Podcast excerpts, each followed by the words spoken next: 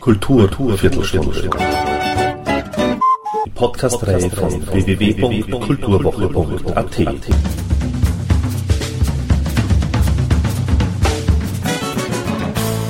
Präsentiert von Manfred Horak. Ich wollte das Landschaftliche immer vermeiden. Aber zack, schon ist dieser Horizont wieder da. Dann ärgere ich mich und versuche ihn zu brechen. Erklärte einmal Herbert Brandl, dessen beeindruckende Bildwelt bis 15. April 2012 im Bank Austria Kunstforum präsentiert wird.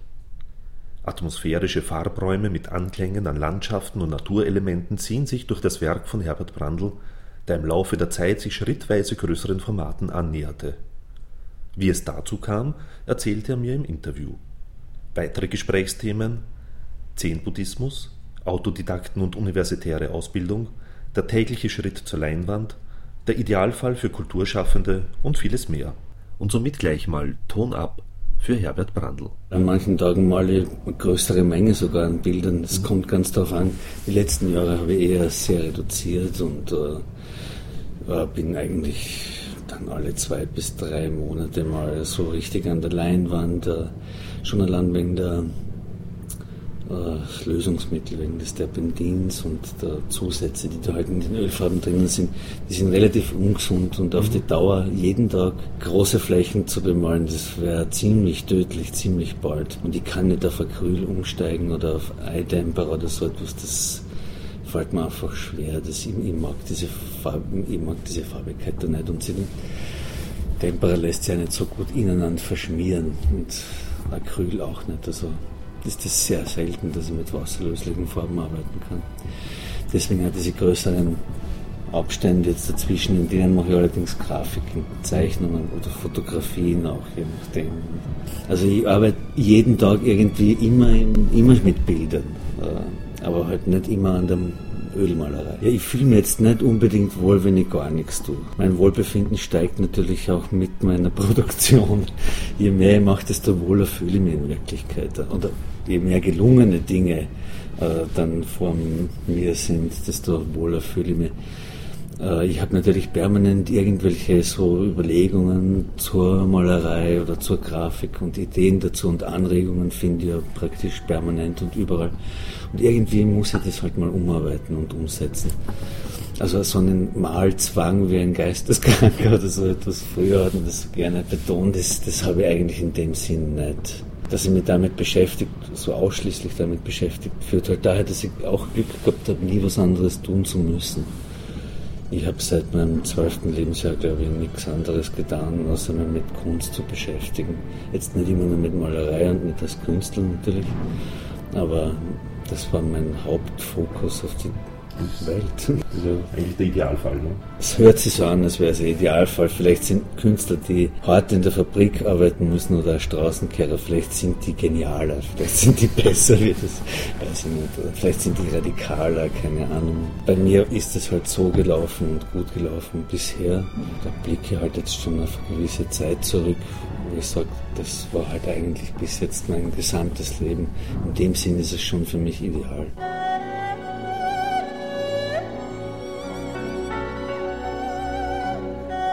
Ich unterrichte in Düsseldorf an der Akademie und es sind sehr viele Leute, die Malerei studieren wollen, die lieben die Malerei in Deutschland. Das ist hier ein bisschen anders, glaube ich.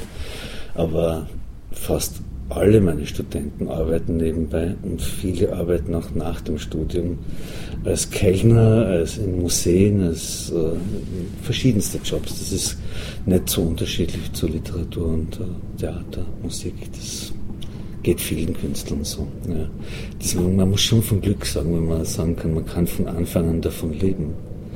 Es ist, äh, ich habe auf vieles verzichtet auch natürlich, da ich nicht immer gut verdient habe, habe ich halt eher gelebt wie ein Tier. wie ein Hund, ein Wolf in seiner Höhle und habe nichts besessen. Ich habe auch nichts wollen. Ich wollte keine Uhr, ich wollte kein Auto, ich wollte keine Familie und kein Bankkonto. Ich wollte das alles nicht. Ich wollte auch keine Anzüge. Und äh, ich wollte nur Kunst machen und malen können, wenn ich Spaß daran habe. Und das habe ich gekriegt. Also äh, wenn man so schön sagt, protect me from what I want, das war in meinem Fall nicht so. Ich war nicht beschützt, ich habe immer das gekriegt, was ich wollte. So. Die Kunst das ist, ist ein, ein, schwieriger Bereich.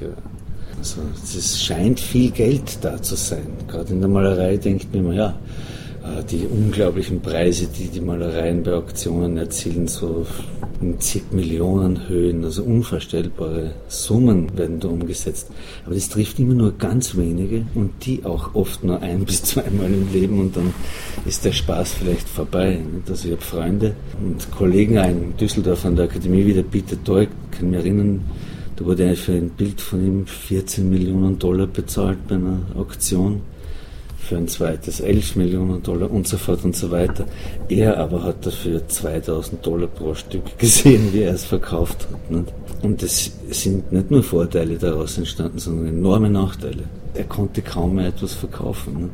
Weil das, du kannst dann nicht irgendwie für wenig Geld dich durchwursteln da schaltet sich der Markt dann ein und reguliert die ganz streng natürlich. Die wenigsten Künstler, die ich eigentlich kenne, sind jetzt wirkliche Meister des Marktes nicht?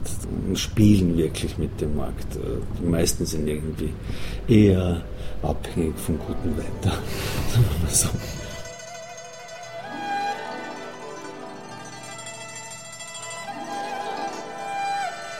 Kurz nach der Akademie habe ich das Glück gehabt, der 80er Jahre, wo Kunst wieder irgendwie von, oder Malerei von jungen Leuten äh, gerade beobachtet wurde. Also man hat ein großes Interesse daran gezeigt. Es gab einige neue Galerien, die am Markt äh, erschienen sind, die es davor nicht mehr gab. Die Galerieszene hat sich generell verändert.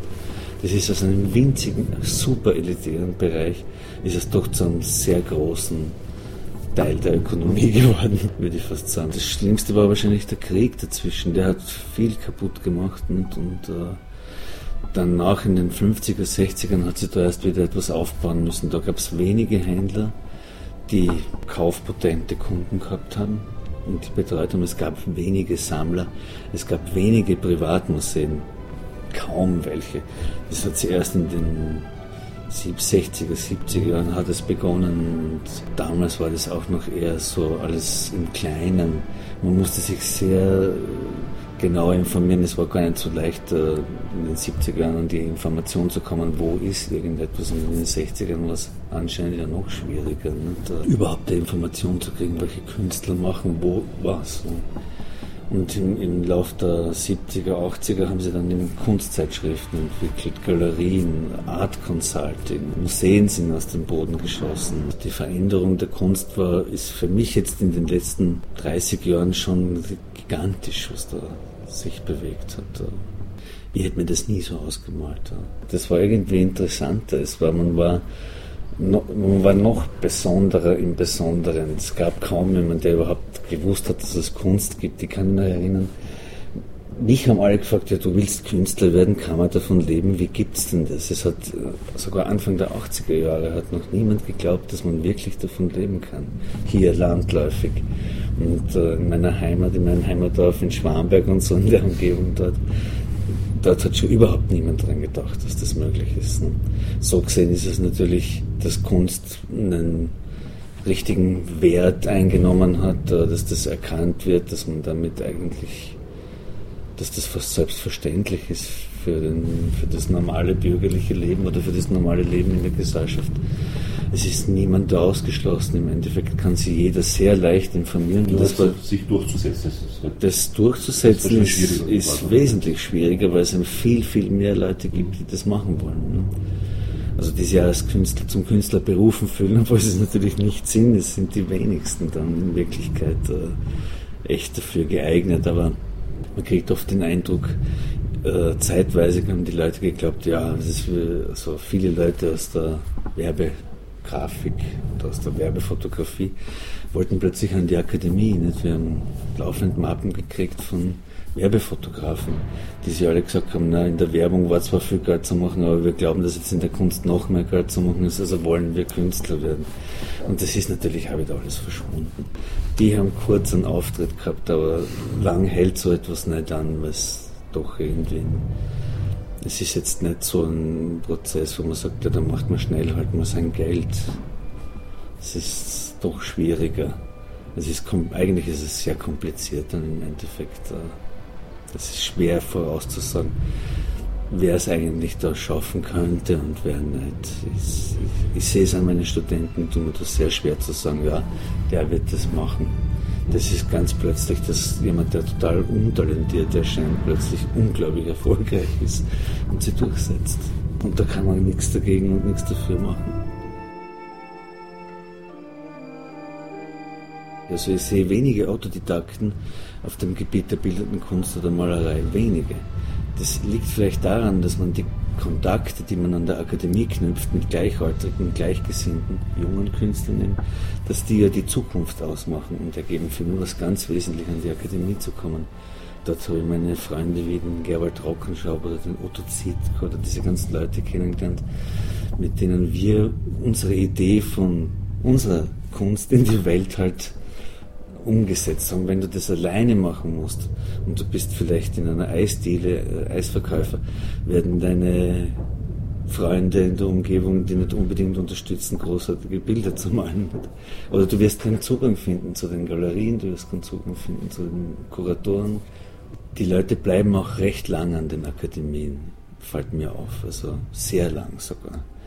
Eben, weil sie merken, es ist schwierig, nach außen zu gehen. Das ist vielleicht noch ein bisschen besser, man äh, überlegt sich die Dinge nochmals, man arbeitet nochmal alles durch und schaut mal, ob man sich irgendwie klarer formulieren kann, weil darum geht es auch im Endeffekt, dass du zu dir halt findest und eine Formulierung für deinen Weg findest und, und du musst natürlich immer in einem Bezugsfeld stehen, also nur irgendwo als Einzelperson zu stehen, das funktioniert doch nicht. Aber es ist alles irgendwie in sich abgeschlossen, finde ich. Also, also die ganze Kulturszene, Kunst- und Kulturszene. Mhm. Also die Musiker sind unter den Musikern, so ist es. Maler sind mhm. unter den Malern, die Theaterleute unter genau. sich und etc. Ne? Sehr selten, dass es da Überschneidungen gibt. Ja, vor dem Ersten Weltkrieg gab es ja die Salons, genau. wo es sich sehr vermischt hat. Mhm. Warum hat sich so etwas nicht mehr eingebürgert oder weil die Vernetzungsmöglichkeit ist ja eh gegeben, also auch vielleicht. Vielleicht gegeben. deshalb. Ja. Weil, vielleicht, weil die Vernetzung äh, mit allem anderen zu einfach ist. Und Kunst ist halt etwas sehr Spezifisches geworden. Es ist der, der Bildhauer und der Maler, die treffen sich kaum. Also der Musiker und der Maler, die treffen sich schon überhaupt nicht. Ich meine, wie gesagt, wie du sagst, früher war das natürlich wesentlich schöner, weil das alles miteinander verbunden war. Und die Literaten und die Maler und die Musiker, die Theaterleute in einem zu haben, in einem Café, in einem Salon, in irgendwelchen Insider-Bars hast, das war natürlich ein wesentlich spannenderes Erleben der Kunst als heute. Also ich treffe ab und zu schon noch Theaterleute. Musiker zum Beispiel ganz wenige, ganz, ganz selten, dass ich meinen Musiker zu Gesicht kriege. Und Literaten treffe ich immer wieder mal. Also, weil ich gehe gerne in ein Kaffeehaus in der Josefstädter Straße, man ein Atelier habe und dort gibt es halt Literaten und dort, kommen halt auch die Maler hin und das ist halt einer der, der wenigen Plätze in Wien, wo das noch so natürlich funktioniert. Wenn du heute Musiker bist, dann ist es schon so ein, eine große Welt, die Welt der Musik, da musst du schon sehr viel unterwegs sein innerhalb deiner eigenen Welt. Und als Maler hast du auch deine eigene Welt. Sogar die Maler und die Videokünstler treffen sich kaum. Das äh, ich war eigentlich nie besonders gerne in Ausstellungen, wo es nur um Malerei geht. Ich bin aufgewachsen mit einer Kunst, wo natürlich, da war Line Art dabei, da war Performance dabei, da war die Skulptur dabei, da war, also bis zum, keine Ahnung, bis zur konzeptionellen Literatur, alles Mögliche war da halt vermischt. Nicht? Noch in den 90ern habe ich das auch eher so erlebt und dann ist das plötzlich gekippt. Seitdem bin ich fast nur mehr in Ausstellungen mit anderen Malern und ich vermisse das aber auch sehr. Das ist auch an der Akademie in meiner Klasse, merke ich, habe eigentlich nur Maler bei mir und irgendwie geht mir das ab. Ich hätte ganz gern irgendwas Blinkendes oder was Leuchtendes oder eine Neonröhre auch mal dabei. Oder einen Film oder ein Musikstück oder so etwas. Also jetzt nicht von einem Musiker gemacht, sondern von einem Künstler gemacht, der, der sich halt damit beschäftigt, mit Sound, solchen Dingen. Oder Soundinstallationen. Das habe ich schon lange nicht mehr erlebt.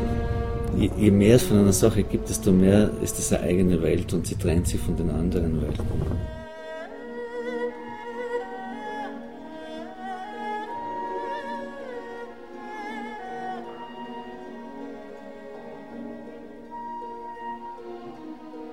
Braucht sehr viel Malerei.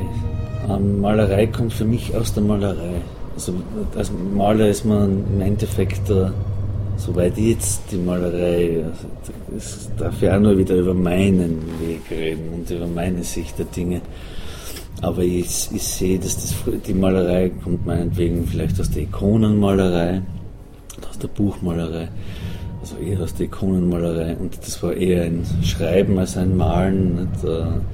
Nur man hat, dann hat man genau gewusst, was man malen muss. Man musste Jesus Christus gekreuzigt malen und dann musste man später halt irgendwelche Könige oder Königsfamilien malen oder Fürsten malen oder später musstest du die großen Händler malen. Je nachdem, der die Kohle gehabt hat, den musstest du malen. Und dann gab es plötzlich eine Befreiung von dem Ganzen. Also auch gerade mit dem Aufkommen der abstrakten Kunst, wo jetzt kein Porträt mehr möglich war, sondern wo es eigentlich um ganz andere Dinge geht, um Dinge, die davor jetzt gar nicht so bedeutend waren. Also, und da geht es auch dann wieder um eine ganz bestimmte Qualität der Malerei, um den Pinselstrich, um das Licht im Bild, äh, um solche Dinge, die davor jetzt untergeordnet waren.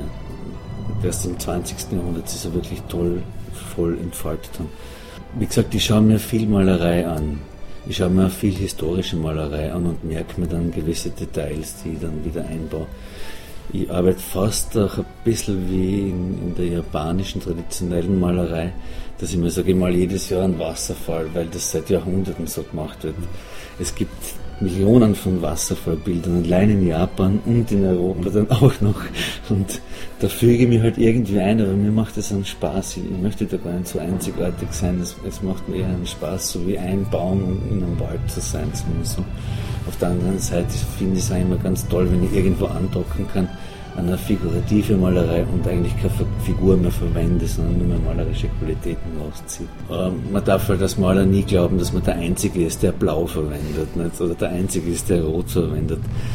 Das kann schon dazu kommen, wenn man genug Alkohol trinkt und äh, die meiste Zeit allein verbringt, dass man glaubt, na, es ist ein rotes Bild, ich bin der einzige Rotmaler, aber in Wirklichkeit ist es nicht so. Nicht? Also man ist immer einer unter vielen, auch wenn man sehr speziell ist. Und das fasziniert mich und das inspiriert mich auch dran. Das ein, also jeder Mensch ist so, wir sind alle relativ gleich, aber wir sehen die Welt immer auf eine andere Art und Weise. Wir sehen das Gleiche immer auf eine andere Art und Weise. Und wir drücken es auf andere Arten aus. Das ist wunderschön. Das nivelliert das für mich gar nicht, sondern das steigert das eigentlich. Das zum einen und zum anderen kommt viel der Inspiration so einfach aus der Naturbeobachtung. Das sind so Eindrücke, die nehme ich halt mal wahr. Ganz simple Eindrücke wie ein Sonnenuntergang oder eine Nebelsituation. Das merke ich mir irgendwie und das lasse ich dann einfließen halt. Oder das fließt dann einfach ein in so eine Art, äh, ich mache so eine Art Zehnmalerei. Ich stelle mich frei hin und versuche nur zu malen und an nichts anderes zu denken. Und begibst du dich auch in die Natur? Also ja, soweit es geht. Bist du ein aktiver Bergsteiger zum Beispiel? Ja, oder Berg, also, Weitwanderer? Oder ja, ich bin so Weitwanderer, Landschaftsanglotzer. ich, ich wandere dann manchmal halt, ich wandere ganz gern irgendwo hin und schaue mir das dann genau an. Ich habe ungern so sportliche Leistungen, wo ich praktisch nichts von der Umgebung sehe.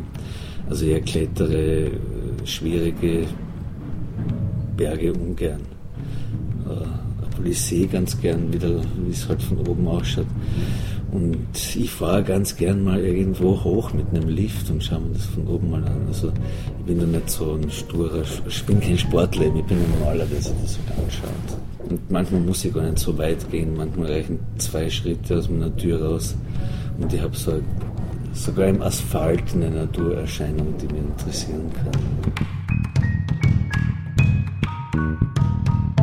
Es ist sehr auffällig in der japanischen Malerei in Verbindung mit Architektur, mit dem Zen-Garten, mit der Umgebung, dass das wirklich eine Situation ergibt. Allein die Farbe der Wände, die Bauschigkeit des Lichtes durch diese Papierfenster äh, und wie, die, wie erdig die Wandfarben eigentlich sind und wichtige Stützpfeiler sind aus krummen Hölzern gebaut. Und das hat mir alles sehr fasziniert. Da gibt es ein ganz schönes Buch darüber, dass es sehr schwer ist, diese einheitliche, diese alles zusammenfassende japanische Landschaftsarchitektur, Architektur, Malerei, Kunst, Gedichte, Religion, das alles in einem, das in die moderne Zeit rüberzubringen. Schon allein in der Architektur hat man riesige Probleme entdeckt, nicht? weil wo bringt man eine Steckdose an? In der Harmonie mit der Natur gibt es keine Steckdose und es gibt da kein Glasfenster, sondern es gibt diese Papierfenster. Es gibt keine, äh, keine Toilette mit Wasserspülung, sondern das ist in der traditionellen japanischen Architektur, der Wohnhausarchitektur, war das immer eigentlich ein abgelegener Ort im Garten mit Ausblick auf eine wunderschöne Gartensituation oder in die Natur im besten Fall. Ne? Mhm. Also so wie bei uns bei den alten Bauern, also das Blumsklo, was durch ein Herz rausschauen muss. Das war unser Gesamterlebnis halt gehabt von Natur. Nicht? Wobei die Japaner die Natur an und für sich, die wilde Natur ja gar nicht so mögen. Ja, ja, genau, das ist alles so gezähmt. Das ist sehr gezähmt, ja. sie lieben die gezähmte Natur, die durch den Menschen gestaltete Natur. Der Einfluss der Weltausstellung in Paris von Japan auf die europäische Architektur und Kunst war ja gewaltig, gerade auf die Architektur, die Reduktion und das mhm. alles, der Jugendstil. Also es ist erstaunlich, wie viel da wirklich aus äh, aus Japan einfach importiert worden ist. Und für mich war wichtig zu sehen, dass Van Gogh praktisch äh, Farbholzschnitte, die man damals als Verpackungsmaterial verwendet hat, als Vorlagen für seine Bilder verwendet hat. Und diese ganzen Kirschblütenbilder und diese Blütenbilder von Van Gogh ist ja ganz stark japanisch beeinflusst. Nicht? Da war schon einmal ein enormer Impact und seitdem ist es praktisch integriert in unser Denken. Ich habe mich jetzt nie wirklich mit Zen beschäftigt, nicht dass ich in ein Kloster gegangen wäre und die Meditation gelernt hätte. Wobei ich glaube, dass man das sowieso nicht muss. Aber ich bin meine äh, verstorbenen Zen-Mönchsfreunde und äh, Kalligraphen nicht losgeworden, weil ich das schon sammle die ganze Zeit über. Und äh, so, das haben die natürlich immer Präsenz. Nicht? Oder es ist so Haikus oder Bücher über solche Dinge sammle halt seit jeher, oder japanische Schwerter. Und ähm, das bestimmt praktisch meine tägliche Wahrnehmung, ohne dass ich da jetzt mich als Zen-Buddhist oder so bezeichnen möchte. einfach als Konsument. Ja, aber die buddhistische Gelassenheit merkt man. Merkt man die. Ja.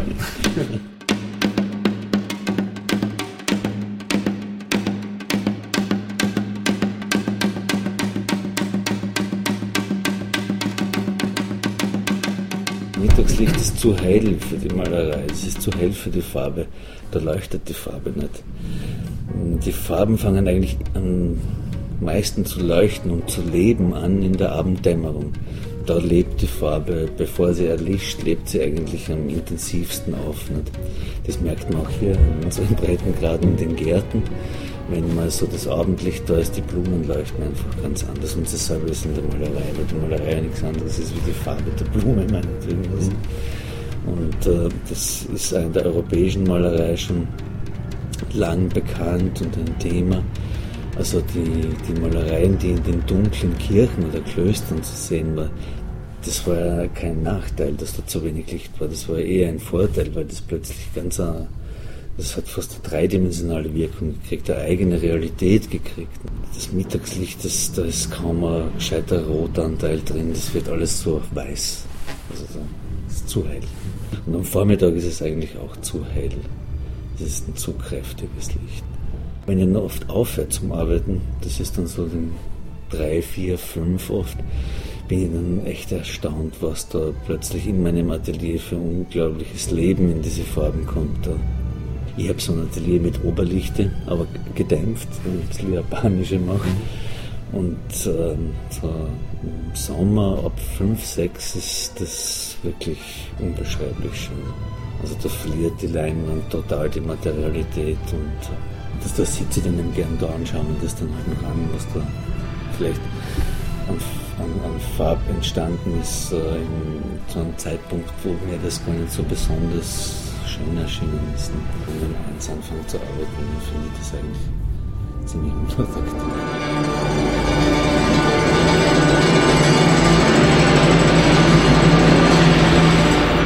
Ich habe die Größe langsam gesteigert. Also es hat äh, in den frühen 80er Jahren kann ich mich erinnern, dass mir dann irgendwann mal aufgefallen ist, dass ich von Halbjahr zu Halbjahr 10 cm dazu gewinne an Fläche, die ich überblicken kann.